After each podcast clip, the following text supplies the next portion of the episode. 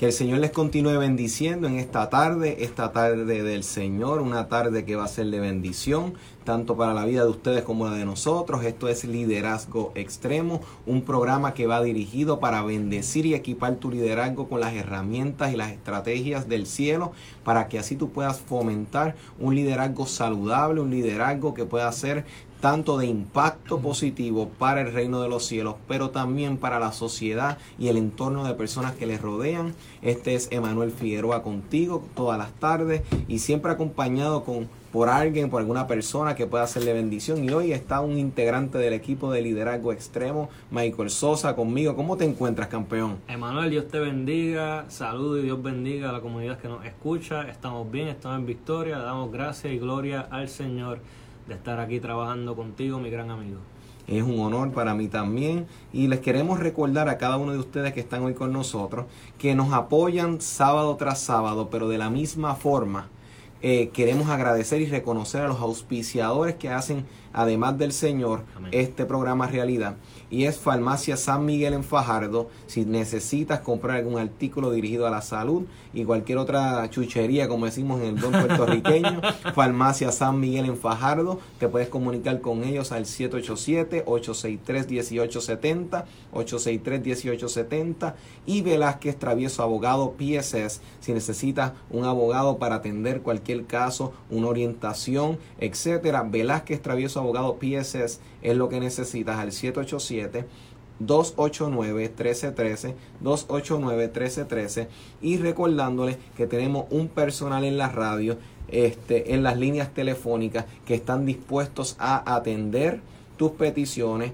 atender tus saludos. Está Noeiris y la pastora también Edith Travieso en los teléfonos para contestar tus llamadas en todo lo que necesites. Y por último, recordándote que a través de Facebook, en la página Liderazgo Extremo, estamos transmitiendo ahora mismo en vivo para que puedas interactuar, enviar tus saludos y podamos interactuar en y fuera del aire. Ahora bien, eh, hoy tenemos la continuación de un gran tema que dio mucho de qué hablar y fue el liderazgo de Nehemías, un liderazgo que ha impactado la vida de tantos a través de los siglos, una historia que fue tan poderosa que entró hasta en el canon de la Biblia, porque sabemos que vemos unos principios, unas bases que son muy importantes para que el líder, no importando en qué época de su vida o, del liderazgo de la iglesia cristiana se encuentre, sino que no importando en la esfera, sea eclesiástica como empresarial, sus principios son de mucho impacto. Así que Michael y yo vamos a estar cubriendo la segunda parte, ya que en la primera ocasión, Michael, estábamos cubriendo precisamente sobre esos primeros pasos que dio este Nehemías que él fue eh, un hombre que sintió el dolor de la situación de su país, buscó el corazón de Dios para poder solucionar dicha situación y tras que buscó la voluntad de Dios, hizo sus acciones este, como persona ante, los, ante las personas de autoridad que les rodeaban, hizo los contactos con las personas que tenían los recursos para él poder eh, llevar a cabo la misión y fue estratégico a la hora de hacerlo supo a quiénes montar en el viaje y cómo proceder con las personas. Y nos quedamos en ese momento en donde prácticamente ya había identificado a las personas clave, identificó lo que necesitaba y había hecho los acercamientos. Michael, ¿cómo partimos desde aquí? Mira, eh, muy buena recapitulación la que hiciste. Eh, Nehemías, como dijo Emanuel, era una persona que también estaba eh, cerca del rey, era copero del rey. En otra, eh, en algunos escritos se ha también eh, señalado que Nehemías era una persona que a su vez era como si fuera mano derecha en ese entorno del rey. Así que era una persona bien cercana al rey. Una persona para poder llegar a esa posición, recapitulando, tenía que ser una persona, eh, mucha sabiduría, inteligencia. sí. Pero muchas veces el Señor nos pone en gracia y podemos llegar a esas posiciones, claro, si nuestro corazón palpita hacer la voluntad de Dios, Dios nos lleva a lugares grandes. Ahora bien, eh, él sale, eh, el, el, rey le, le, le da permiso para que él pueda ir a Israel a reconstruir los muros, que era lo que también habíamos hablado la última vez. Y él se lleva, como Emanuel dijo, las personas necesarias para poder hacer eh, la labor. Obviamente, Manuel, eh, cada vez que vamos a... Siempre que hacemos la voluntad de Dios, siempre vemos que eventualmente se levanta oposición. Eso es así. Eso es clave. Y específicamente hoy vamos a estar tocando, que de, dicho sea de paso, Manuel lo dijo, lo dijo también en, la, en, en- en el último programa, hoy vamos a estar tocando lo que fue la oposición a lo que estaba haciendo Nehemías. Y es importante, Michael, que las personas puedan eh, ver este punto, porque ante la oposición hay que tener un carácter. Porque es muy fácil y muy tentador cuando alguien no está de acuerdo con eh, nuestra forma de pensar o como lo que entendemos que es la voluntad de Dios para nuestra vida. Pues podemos ver a esta persona como un némesis, como, como esta Un persona, rival. un rival. Y hay que saber cómo manejar, porque no necesariamente el hecho de que alguien no concuerde conmigo en unas cosas va a ser mi rival en ese tema. Exactamente. Porque ahora mismo los matrimonios, por ejemplo, no siempre van a estar de acuerdo en un, en un mismo tema. Hay diferencia. Hay diferencias. Eso no hace a tu esposo o tu esposo tu rival. Al contrario, hay que buscar las alternativas, como llegamos a un happy medium, como decimos en el buen puertorriqueño, y saber que Nehemías tuvo que aprender con ciertas personas en su camino a tal vez tomar unas acciones extremas en el sentido de tener que defender sus posturas y los proyectos que iban a llevar, pero con otros, pues tal vez con diálogo pudieron llegar a los acuerdos. Exactamente. Eh, es como dijo Manuel, en ocasiones podemos tener quizás eh, diferentes opiniones para con otras personas. Eh, y tenemos que saber, como dijo Manuel, pues cómo mantener la balanza, porque no podemos ser egoístas tampoco. Claro. Eh, esto es partiendo de este punto de vista. Yendo entonces a la palabra, vemos que cuando Nehemías eh, llega a, a la región de Jerusalén, eh, él está examinando los muros, él llegó con las personas, están pues quizás impactados Por las ruinas. por las ruinas, eh, las puertas quemadas por el fuego, como dice la palabra. Eh, habían personas que habían llegado ya previamente con Zorobabel y con Esdras, eh, así que eh, pueden que, que, pues, esas personas que llegaron pues no, no pudieron tampoco reconstruir, se- eh, reconstruyeron el templo pero no pudieron co- reconstruir los muros Claro. había cierta influencia social que no permitía que eso sucediera, lo cual implica que pues cuando tú tienes influencia política, eh, por, porque quizás a lo mejor están asumiendo pues, el puesto que tienen que asumir como líder, eh, tienen ciertos privilegios que pues oprimen un poco a, los- a la sociedad. Nehemías llega, y cuando Nehemías llega a Jerusalén, vemos lo que, se, vemos lo que es, eh, Nehemías se enfrenta a cierta oposición por tres personas eh, particulares. Entre ellos están Zambalat, Tobías y Gesem el, Gesem el árabe. eran tres líderes como tal, claves en, en sus posturas y tenían sus intereses también. Exactamente. Según se indica en ciertas literaturas y ciertos escritos, eh, ellos eran gobernadores también. Entonces, me- mira cómo se aprovecha la oportunidad. Como el lugar está destruido, eh, quizá hay poquitas personas, yo puedo buscar la manera también de conquistar este territorio. Personas que quieren aprovechar, como diríamos también el puertorriqueño, la huira. La huira, Quieren aprovechar el momento oportuno. porque es un terreno disponible. Exactamente. Ahí, ahí puedo obtener riqueza, puedo expandir mi reino. O sea que siempre, eh, y esto hay que verlo siempre clave, Michael, que siempre en un ministerio hay que ver siempre los intereses de las personas que me rodean y yo como líder poder ver cómo yo puedo engranar para que todo el mundo tengamos una misma visión. Porque si no todo el mundo tiene la misma visión puede ser muy peligroso. El hecho de que eh, tengamos metas diferentes dentro de un mismo proyecto, eso es bien peligroso porque el término división significa dos visiones. O sea, dentro de, mi, de, de la misma compañía puede haber este grupo de personas que estén dando el máximo y tal vez otras personas que no se complican mucho porque dicen, no, no, yo, yo no tomo la visión de esta empresa tan a pecho, yo allá cada cual que se resuelva, yo me enfoco en lo mío.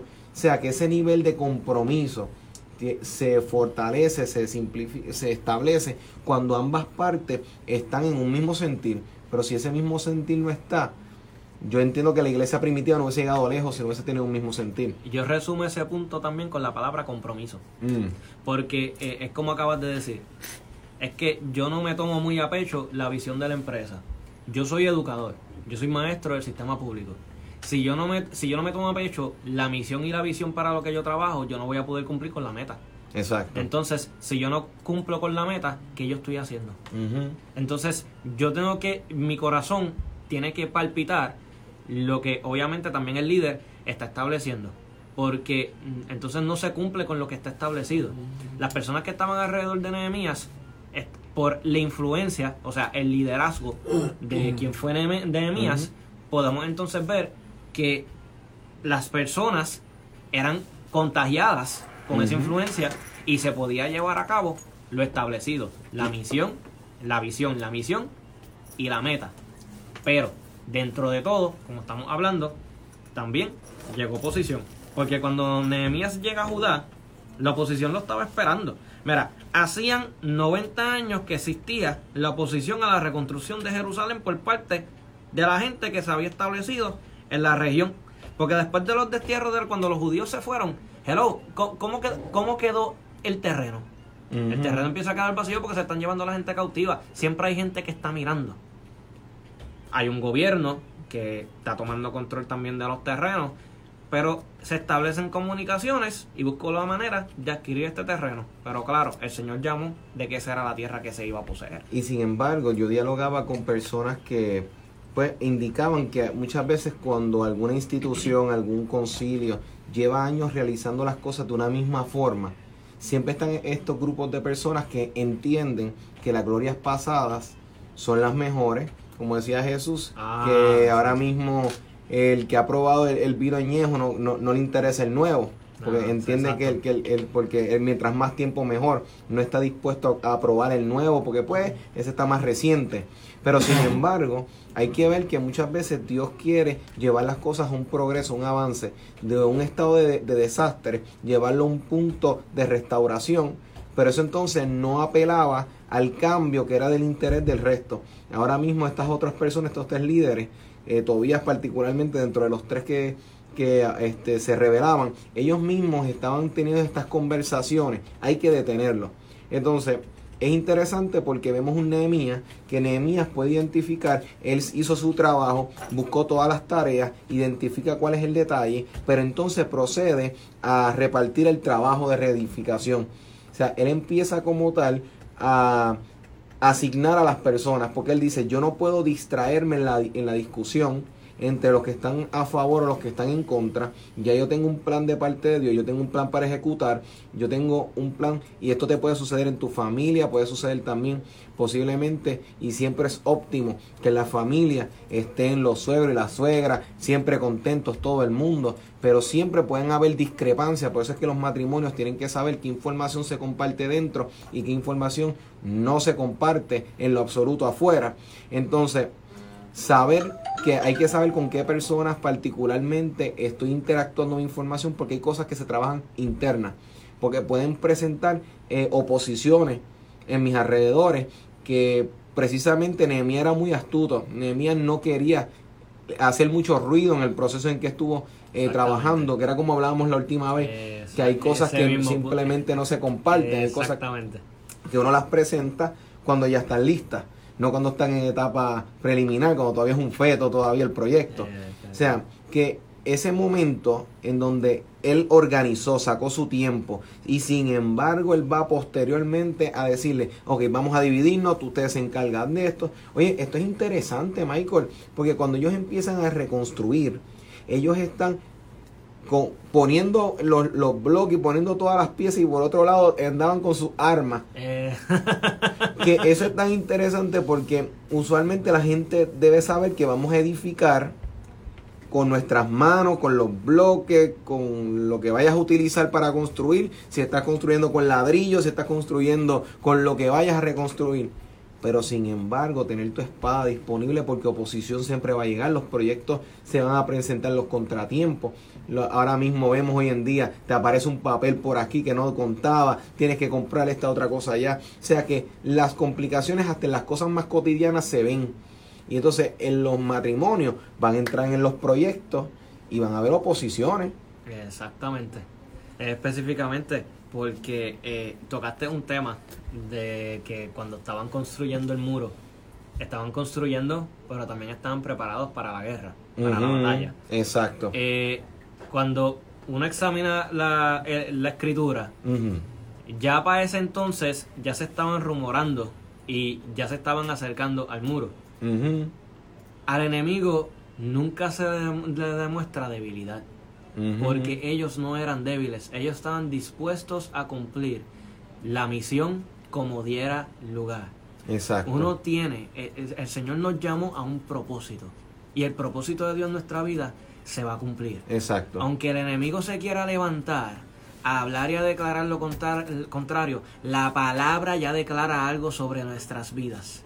O sea, que como la palabra de Dios establece algo sobre nuestras vidas, uno tiene que estar dispuesto a hacer la voluntad de Dios, no importando lo que pase, pero como también el Señor nos llamó a victoria, pues no puede haber, uno no Mm, quiere mm. victoria si antes de, de- de eso no hay cierta oposición.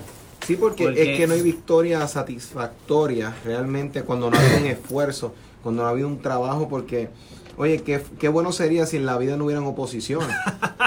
en, en la vida. Pero es, es que algo que la iglesia en general, tocándole un punto más eclesiástico, debemos madurar en el camino, es que a veces uno puede, ok, podemos ver oposiciones en el camino.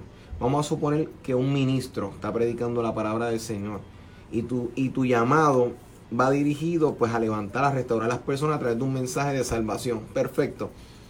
Es, es muy lamentable cuando se hacen pausas en las prédicas Mm. para decir, no, y aquellas personas que me envidian, y aquellas personas que se Ah, oponen a mi verdad. ministerio. O sea, no luce bien. No. O sea, Sí. no luce bien porque tú tienes que enfocarte en tu misión. Tú tienes que enfocarte en lo que Dios te mandó a hacer.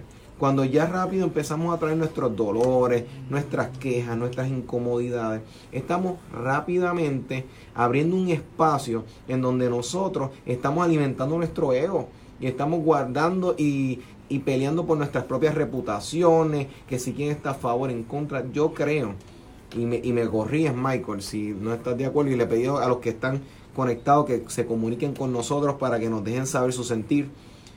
Yo no creo que es propio y es sabio yo mover el mensaje de Jesucristo para defender una pelea que le toca a Dios pelear por mí. Definitivamente, estoy de acuerdo. Yo creo que yo mientras me enfoco en lo que Dios me llama Amén. a hacer, Dios va a encargarse de poder atender esas cosas y, y nosotros entender de que Nehemías fue clave en mover sus piezas dentro del proyecto, callado con las personas con las que tenía que dialogarlo. La oposición llegó en sí sola, porque cuando tú haces cosas significativas, ya de por sí las oposiciones se van a levantar y muchas veces con intenciones, oye, nadie dice, yo me voy a levantar en tu contra, ay, porque simplemente te- me quiero levantar en contra. Siempre hay un- una razón aparente detrás de todo esto.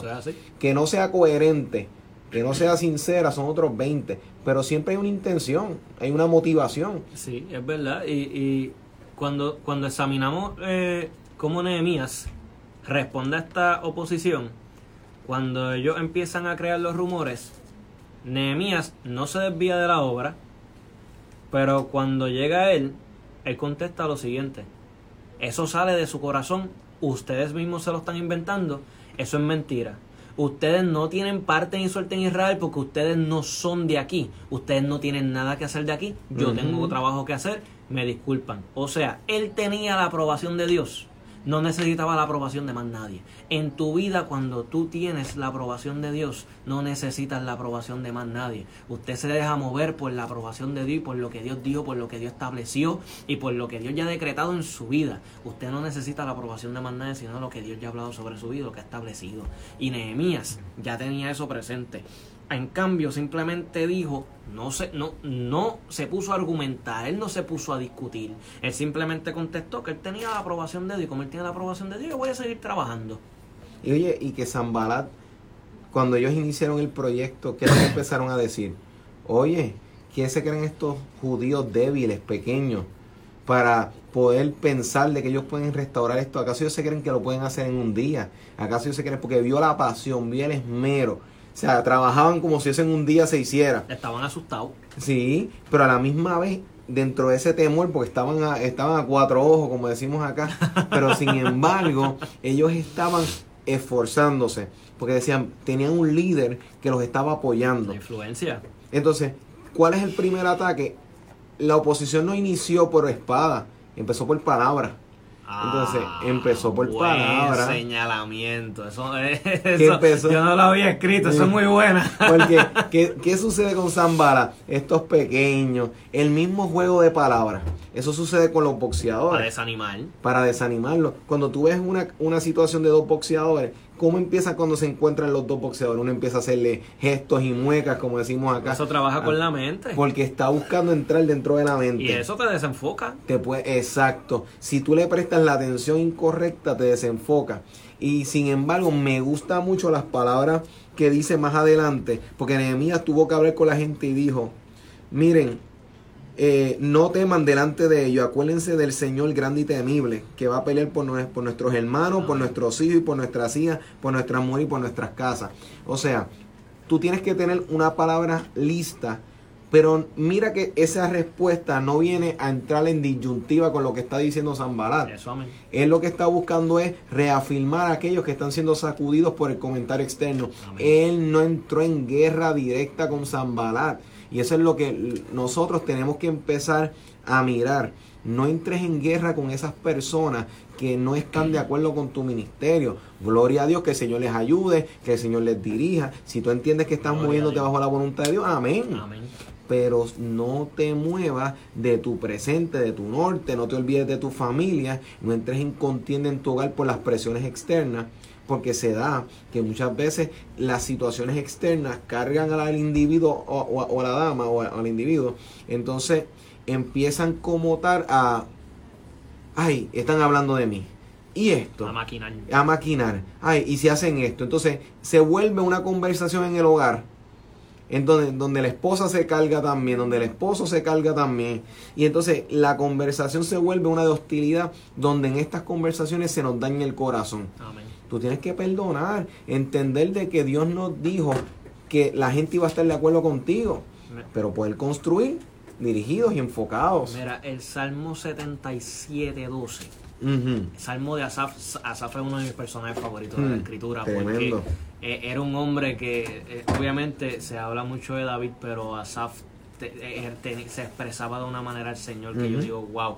Y, Samba, y, y perdón, y Asaf dice, meditaré en todas tus obras y hablaré de tus hechos. O sea, voy a pensar y voy a maquinar y voy a reflexionar en las obras del Señor. Y como eso es lo que tengo en mi mente, pues por mi boca eso es lo que yo voy a producir. Como yo he citado antes en este programa, Filipenses 4.8 también lo, lo- lo establece. Pensar en todo lo que es puro, justo, amable, de buen nombre, Nombre. si hay virtud alguna, si algo digno de alabanza, en eso pensar. Porque amarás al Señor también con todo tu corazón, con toda tu alma, pero con toda tu mente. O sea, uno tiene que tener la mente clara porque el Señor a nosotros no nos dio espíritu de cobardía, sino de amor, de poder y de dominio propio, que no es otra cosa que autodisciplina. Y si tú estás disciplinado, tu mente y tus pensamientos están en orden, porque en quietud y en paz el que el Señor habla a tu vida. Mira lo que pasó con Elías, no fue a través del fuego, ni del viento, ni del agua, ni del terremoto, fue en el silbido apacible. Si tu mente no está clara, si tu mente no está en paz y no está alineada al cielo, no puedes escuchar la voz de Dios, vas a contestar de una manera que quizás no va a ser la correcta. Pero entonces Nehemías tenía sus pensamientos claros en lo que el Señor ya había hablado y lo que el Señor había establecido. Por ende, pudo contestar, yo tengo la aprobación de Dios, ustedes aquí no tienen parte ni suerte, no sé qué están haciendo aquí, dejen, y déjennos trabajar en paz. Fuera, aquí yo no los quiero ver. Y sin embargo, después del diálogo, después del momento en donde hubo un intercambio de palabras, de, eh, de estas personas mandando mensajes de desmotivación, Exacto. que esa fue la única co- comunicación, di- oposición directa en hasta ese momento. Luego pasó una segunda fase, que fue cuando los citan a una reunión. Ah, Vienen ellos tres, o sea, viene Zambalat, Tobía y Gesem, el árabe, y empieza a decirle, oye, vamos a reunirnos, vamos a reunirnos en, en, en la tierra de Ono, de Ono, y vamos a dialogar, vamos a, a hablar sobre esto que estás haciendo, porque ya habían avanzado bastante la construcción. Él dijo, espérate, no se han desmotivado, esta gente vinieron preparados, esta gente no se quedaron cortos en los recursos. No están respondiendo tampoco. O sea, porque los cogió de sorpresa. O sea, porque ellos decían, wow, esta gente de verdad se planificó. O sea, esta gente no, eh, porque al principio era, ¿qué ustedes se creen? Porque es como dice una persona, cuando tú empiezas a hacer algo, primero van a decirte que no lo puedes hacer. Cuando vean que lo sigues haciendo, te van a querer decir cómo hacerlo. Y después, cuando lo hayas completado, van a decir siempre creímos en ti. Eso es, totalmente cierto. Es, eh, eh, es una realidad. ¿Y qué sucede? Le dicen, vamos a reunirnos. ¿Por qué? Porque él dijo, espérate, Nehemías no se ha detenido, el pueblo tampoco. Pues vamos a negociar con ellos para que esto no tenga que llegar a una, una pelea, una batalla. Estas personas están muy motivadas, no quiero perder eh, soldados. Vamos a ver. Pero ¿qué dice Nehemías? No me voy a reunir. Yo tengo trabajo que hacer. O sea, yo tengo que saber escoger mis batallas.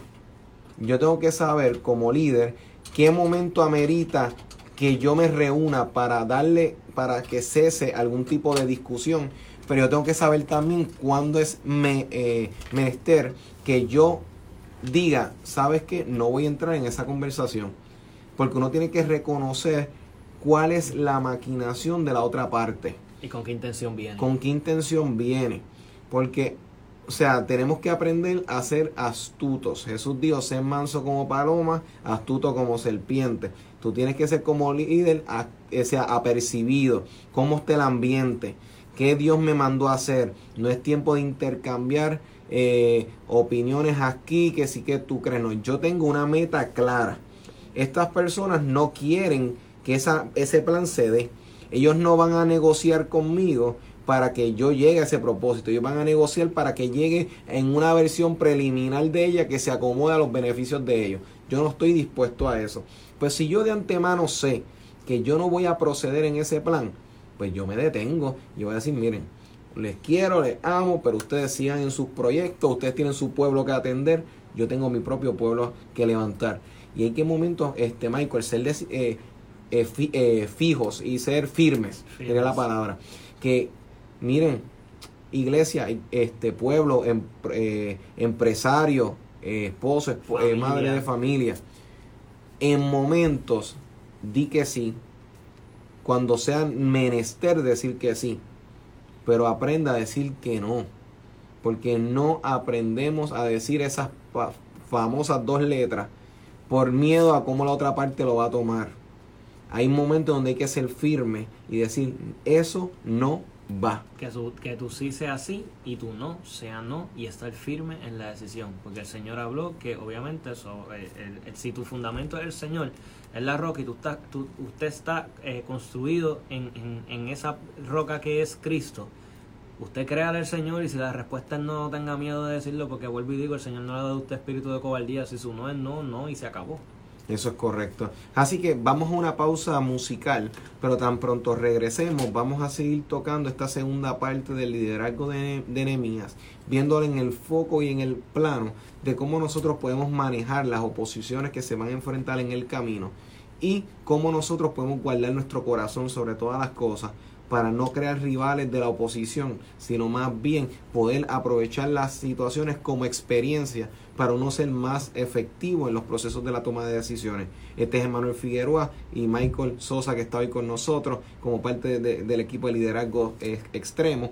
Y les recordamos que el teléfono está abierto ahora mismo para recibir llamadas. Está el cuadro abierto al 787-751-6318, 751-6318. Y recordándote que estamos conectados a través de Facebook, a través de la página Liderazgo Extremo. No te vayas, regresamos en un momento. Esto es Liderazgo Extremo.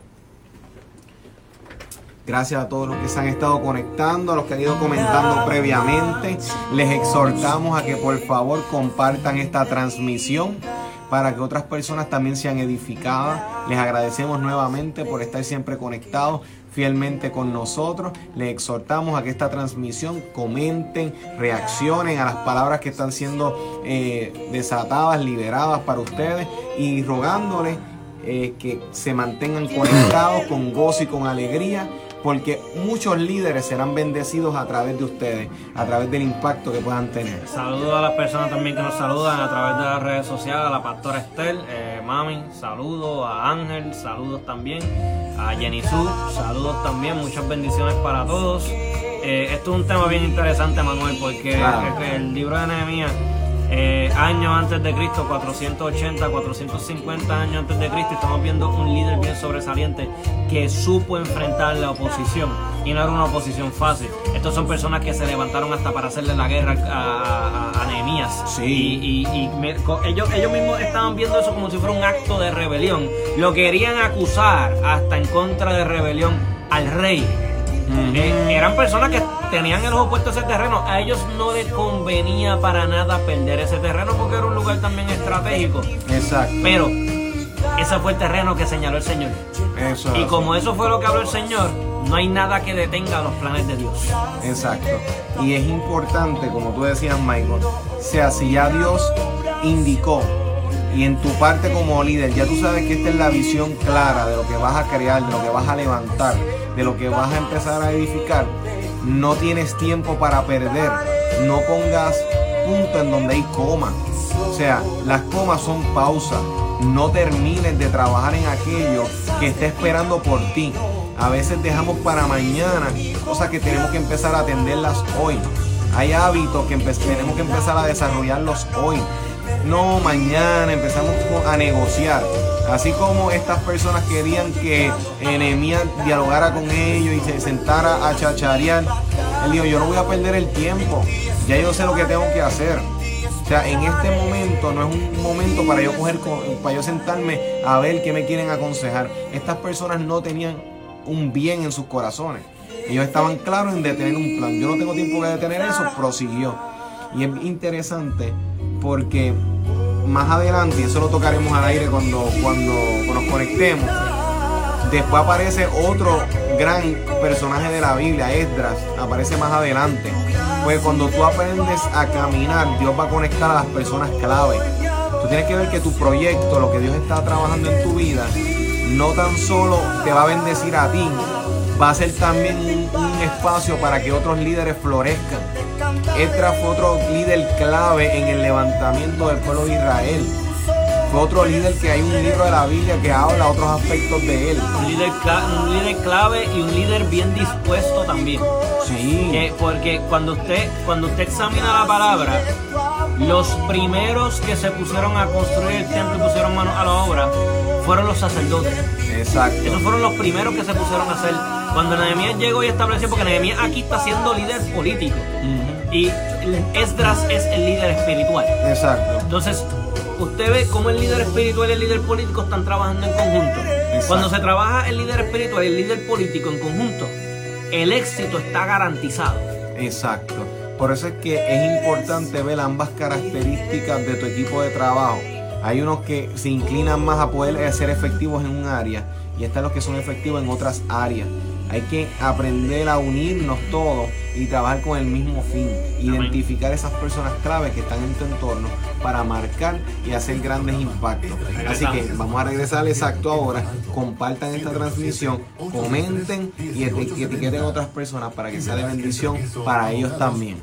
Muchas gracias. 787 289 1313 Estamos de vuelta en este tu programa Liderazgo Extremo todos los sábados de 3 a 4 por esta tu emisora favorita Redentor 104.1 FM. Este es Emanuel Figueroa contigo todas las tardes y hoy está conmigo uno de los integrantes del Ministerio Liderazgo Extremo, Michael Sosa también compartiendo la segunda parte del tema el liderazgo de Nehemías y estamos exhortando a todo el liderazgo a que puedan tomar estas herramientas. Estamos dando una continuidad porque estamos hoy precisamente enfocándonos en cómo yo puedo manejar la oposición en el liderazgo sin que mi corazón se contamine, pudiendo tomar eh, eh, experiencia en todo lo que estoy viviendo para impactar a todas estas personas que están a mi cargo en el liderazgo, sea en la familia, sea en, en el ministerio o sea también en el área empresarial.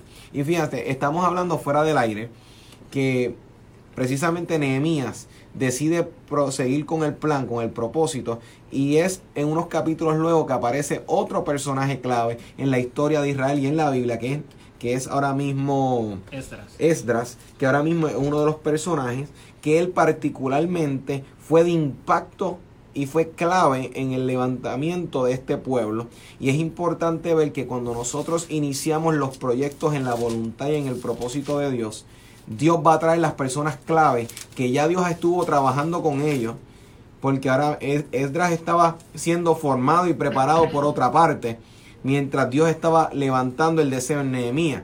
O sea, cuando tú estás iniciando un proyecto en la voluntad y en el propósito de Dios, ya Dios está levantando un Esdras también que va a ayudarte en ese proyecto, que va a asistir porque en la primera etapa los sacerdotes se acomodaron y el pueblo que estaba. Eso eran los que eran necesarios en aquel momento. Pero cuando ya la prueba va, eh, cuando el proyecto está avanzando, se necesitaban otros tipos de personas clave que pudiesen ayudar a sumar al proyecto y que empezaron a unirse.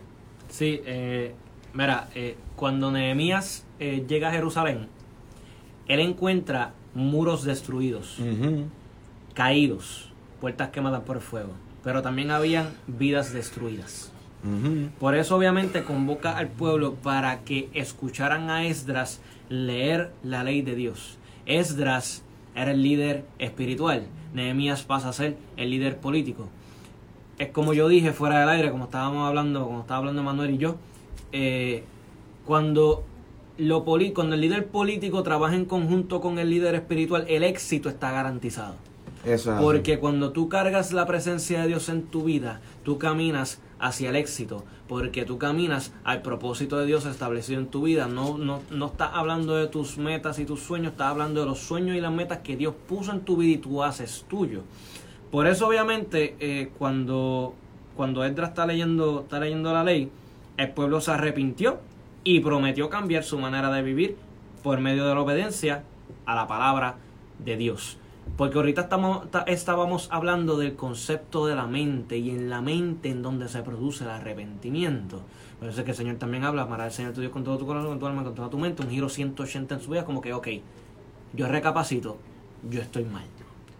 Yo tengo que obedecer al Señor, tengo que cambiar mi estilo de vida, tengo que cambiar mi manera de vivir. Y cuando ellos fueron confrontados eh, por la palabra del Señor, hubo un cambio en la vida de estas personas. Pero Esdras, como está mencionando Emanuel, eh, fue un líder eh, eh, espiritual, también de mucha influencia. mencionado en el capítulo 8 de Nehemías por primera vez, pero previamente el libro de, de, Nehemías, él también tiene su, su libro, su escrito. él llega con, con Zorobabel al pueblo de, de Israel, a Jerusalén, donde empiezan a establecerse por primera vez.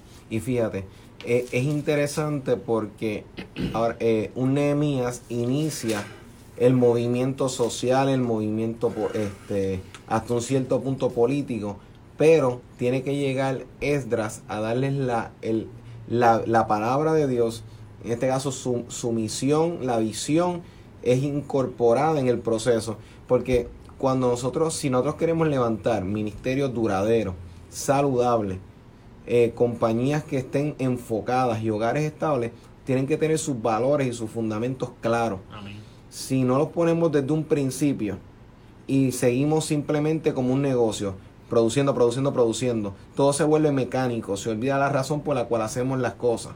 Si nosotros olvidamos la razón por la cual estamos haciendo las cosas, entonces ese espacio se queda en blanco para que otras posturas, otras visiones entren en el camino. Por eso es bien importante anclar el proyecto desde un principio. Yo anclar y que las personas que están en mi entorno sepan por qué estamos realizando lo que estamos realizando. Precisamente eh, ayer estaba en una reunión que hablaban sobre cómo ciertas instituciones que el interés no es de lucro. Hay otras instituciones privadas que su fin es de lucro, decían, pero las otras no. En el argumento lo que la persona quería decir es, nosotros no podemos cambiar eh, la realidad de que cuando esto inició no era para obtener bienes y ganancias, era para un fin de obtener. Y lo que estaba queriendo decir no, está, no, no tenía nada que ver con eh, relacionado a ministerio, era una compañía como tal que estaba dialogando esto, una con fines de lucro y otras sin fines de lucro, estaba en un intercambio de ideas y puntos. resulta lo siguiente, yo tengo que estar claro por qué yo estoy haciendo esto desde el principio. Yo no puedo iniciar sin unos intereses y en el camino ir adoptando otros que me alejen de la razón por la cual yo inicié eso en el principio. Porque entonces mi visión está en venta. Entonces mi visión está sujeta a cambios. Entonces sí tiene que haber flexibilidad en algunas cosas en la vida donde yo puedo aprender y ampliar mi perspectiva. Pero yo tengo que estar claro también en qué punto yo debo decir, esto no va a cambiar. Esta columna no la puedo mover de aquí. Es como cuando tú vas a un, a un negocio o tú ves una, una facilidad, vamos a ponerlo más amplio, donde tú ves una columna en el mismo medio.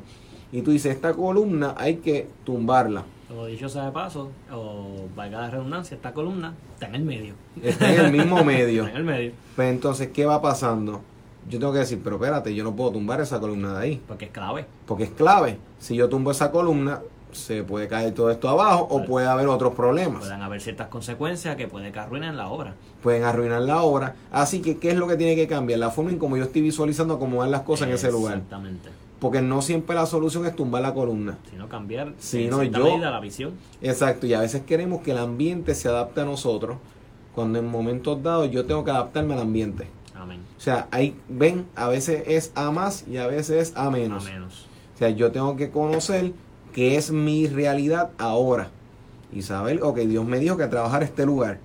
Ah, pero yo quiero que sea de este color, yo quiero que sea de esta forma, esta compañía yo quiero que sea en XY. Ojo, tengo que acomodarme al plan, no a mis caprichos. Eh, eh, dijiste algo clave.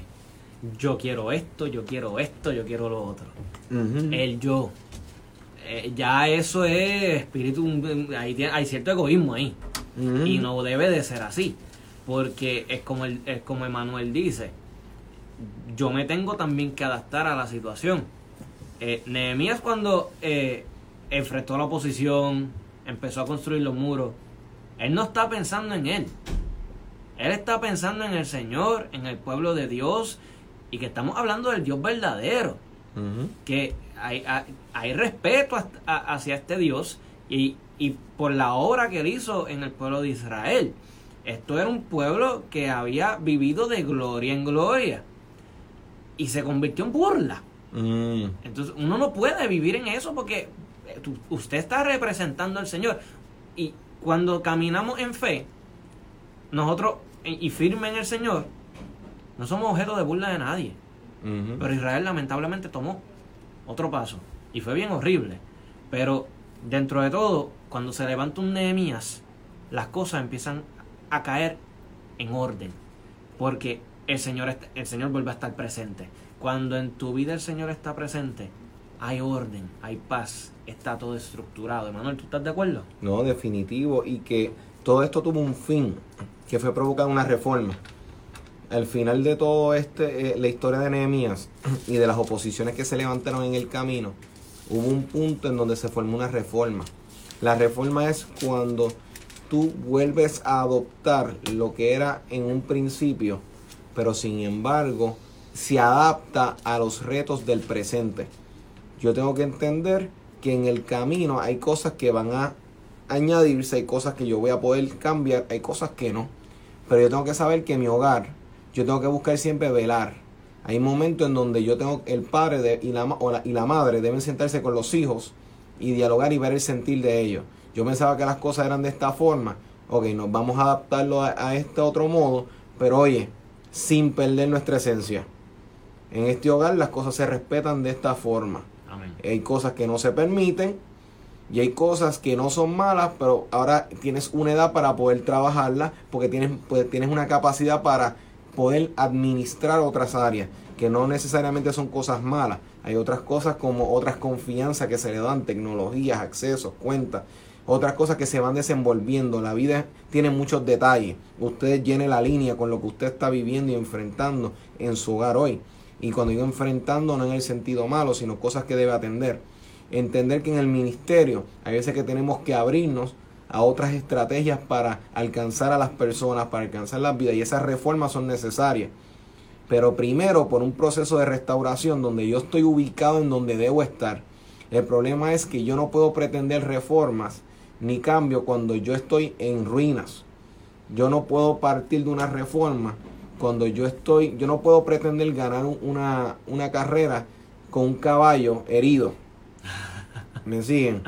Yo no puedo pretender que si mi caballo no está firme, yo no tengo las condiciones y o yo estoy en condiciones para correr a, a, eso, yo no puedo pretender llegar muy lejos, yo tengo que acomodar una serie de cosas en mi vida para entonces yo decir, ahora vamos a dirigir a las personas, vamos a llevar este proyecto a este lugar, vamos a llegar hasta este punto, se acomodan las personas que me van a ayudar, pero las personas se van a unir a un proyecto que tenga futuro. Porque usualmente las personas no van a unirse a un proyecto que no tiene norte, Michael. O sea, si la gente no ve en mí un líder que esté enfocado, un líder que sepa dónde va, si yo no voy a seguir a esta persona. Esta persona no, no me promete nada y, tú vas a decir, ah, eh, eso, las personas tienen unos intereses, todo el mundo tiene unos intereses. Que, que no siempre son enfocados en las mismas cosas, por supuesto. No todos los intereses son económicos, financieros, no todos los intereses, pero siempre hay un interés de estar en un proyecto de bienestar, que sea de bendición a mi familia, que sea de bendición a mi vida espiritual. O sea, si un pastor no tiene una visión, por el ahí bendito no se van a quedar en la misión. Exactamente. Tienen que ver unas personas que se comprometen contigo, pero te están viendo que tú marchas hacia adelante, no marchas hacia atrás. Al igual un hogar donde hay un esposo o una esposa que es inconsistente. Si eso es el caso, eh, hoy se tiene que tomar decisiones clave y decir, ¿sabes que Mi hogar depende de mí.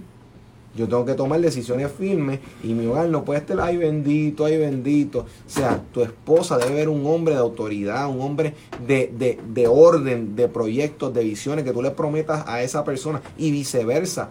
Mujeres que puedan este, mostrar carácter, que puedan mostrar autoridad, ayuda, que se involucren ambas partes en los proyectos. Eso da espacio a reformas, a nuevas visiones pero unas partes jalando todo el proyecto sola en un mismo hogar, en una misma familia, un ministerio, donde un líder no cuenta con su equipo de trabajo, todo es lo que yo digo, no escucha opiniones, no está dispuesto a ver otras opciones. Ojo, no puede haber reforma si no hay un compromiso de interactuar con estas realidades que están en mi entorno. Eso es así. Y muchas veces eh, era necesario, en el, en el caso de Nehemías, era sumamente necesario eh, la reforma en el pueblo.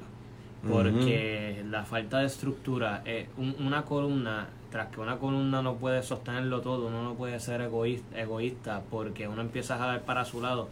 Así como una columna se pone a sostenerlo todo, las cosas se van a caer. Cuando jalas para un lado nada más, las cosas se pueden caer. Y cuando se levanta la posición, lamentablemente no vas a poder contestar de la manera correcta porque estás solo. Y que si Nehemías y Esdras no intervenían en esa dinámica y en ese proceso, volvían a caer en ese mismo punto. En ese círculo, en ese círculo vicioso. Tuvo que haber un espacio donde el proyecto se desplomó completamente para poder dar espacio a algo nuevo. Hay cosas que hay que, hay que salir, hay cosas que tú no puedes seguir con ellas. Tienen que terminar y reiniciarse. Hay cosas que no requieren que tú las sueltes sino que tú las reformes. En este caso, Dios hizo una reforma porque recogió un pueblo que estaba completamente extraviado, confundido y sin tierra para ellos, los ubicó, se levanta el líder, reestructuraron la, la, estructura, la estructura física en sí, pero entonces la espiritual, la interna, luego fue restaurada por un entre, entonces podemos decir, ahora tenemos un nuevo pueblo que se está levantando. Porque si eso no era atendido, entonces estaban a punto de repetir, eso lo vemos en jueces. Los jueces era un ciclo de destrucción, de derrota, de esperanza, de liberación, de acomodo y volvían a repetir el proceso. de, destrucción, de cautiverio. Y pasa tantas veces en el libro que jueces lo que te está queriendo comunicar es, ojo, esto es un ciclo que se está dando aquí. Este es un ciclo donde la gente no está aprendiendo, donde la gente se está olvidando rápidamente de lo que en lo que nos metimos por no seguir los pretextos. Hay, hay, un hombre que lo dice de otra forma y yo sé que casi todo el mundo lo ha escuchado, que dice, aquel que no conoce su historia está condenado a repetirla. Así que iglesia, líder, eh, ministro, esposo, esposa de hogar, tú tienes que conocer tu historia, mira hacia atrás, sea agradecido. El ser agradecido es también recordar en dónde yo estaba y dónde estoy ahora. El agradecimiento nos libra de muchos errores eh, futuros porque nos invita a reconsiderar tengo esto hoy. No lo debo perder. No debo perder ni obviar ni olvidar que las razones por las cuales yo llegué a este punto fue por estas cosas que trabajé en un principio.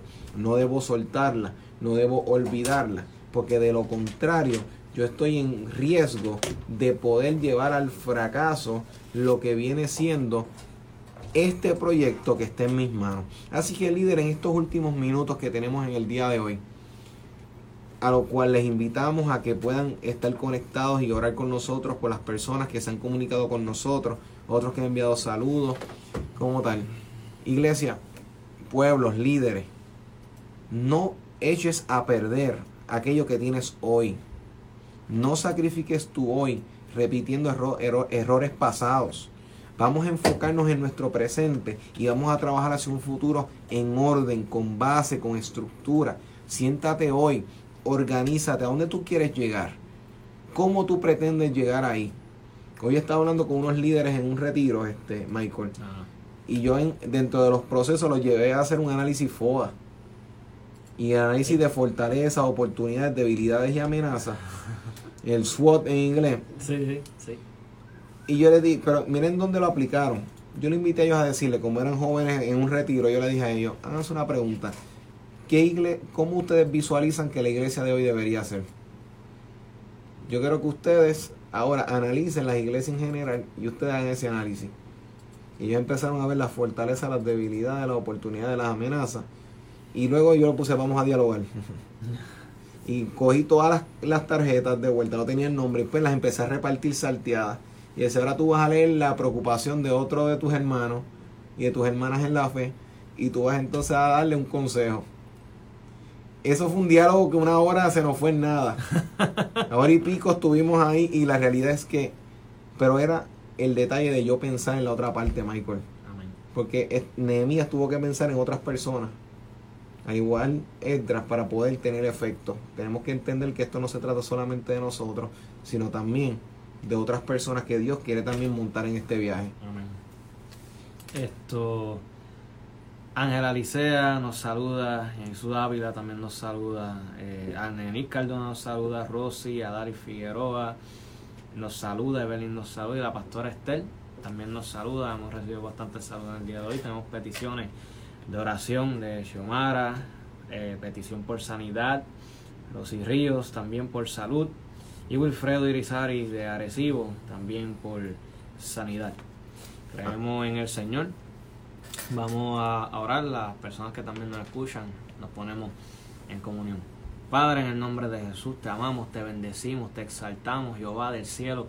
Gracias, Espíritu Santo, por la oportunidad que tú nos das en nuestra vida, Dios mío. Te presentamos a Xiomara, Dios mío, por sanidad, a Rosy Ríos, también, Dios mío, por salud, y Wilfredo Irizarry de Arecibo, también por sanidad, Señor Padre. Padre, Dios mío, tú eres Dios de milagros, tú eres Dios que sana, Señor. Entendemos que tu Espíritu Santo todavía está aquí en el planeta Tierra, haciendo tu voluntad, Dios mío, Padre. Y tú quieres que estas personas sean sanas en el nombre de Jesús, Dios mío. Declaramos sanidad por el poder de tu palabra, por el poder del Espíritu Santo, porque Cristo murió ya en la cruz y se llevó toda enfermedad. Clamamos a ti, Dios mío, Padre Santo, y declaramos a estas personas sanas en el nombre de Jesús y lo creemos por fe, Señor Padre, porque para ti no hay nada imposible, Señor Padre. En el nombre de Jesús también te pedimos, Dios mío, estas personas, Señor, que quizás enfrentan oposición en los diferentes lugares. Dale fortaleza, Señor Padre, porque tú, Dios mío, Padre Santo, no le has dado espíritu de cobardía, sino de amor, de poder y de dominio propio. Y tú le has dicho, Dios mío, en tu palabra que sean valientes porque tú estás con ellos, Señor Padre. Ellos están fundamentados en la roca que es Cristo, Señor Padre, y tú los haces fuertes en el nombre de Jesús y los llenas de tu Espíritu Santo, Señor Padre, para que puedan combatir.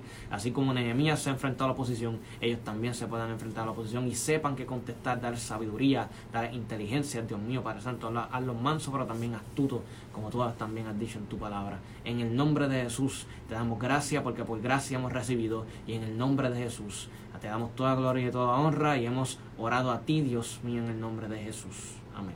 Amén. Muchas gracias Michael por estar con nosotros hoy y poder compartir esta segunda parte del programa de Eh, Nehemías. Estamos bien orgullosos de ser parte del equipo, eh, tanto mi esposa y yo, Emanuel, sabes que siempre cuentas con nuestro apoyo. Muchas gracias y le agradecemos grandemente. Y recordando a cada uno de los que están hoy con nosotros que estamos todos los sábados de 3 a 4 por esta tu emisora Redentor 104.1 FM. Recordándote y, y exhortándote a que sigas la página de Liderazgo Extremo en Facebook, en donde en la semana estará recibiendo seguimiento y promoción sobre el segundo tema que estaremos tocando la próxima semana. Y les exhortamos a que se mantengan conectados todos los sábados de 3 a 4. Tienes una cita con nosotros para recibir herramientas, para tener un liderazgo efectivo para tu familia, para tu comunidad, para tu país, para este mundo. Así que nos vemos este próximo sábado. Esto es Liderazgo Extremo.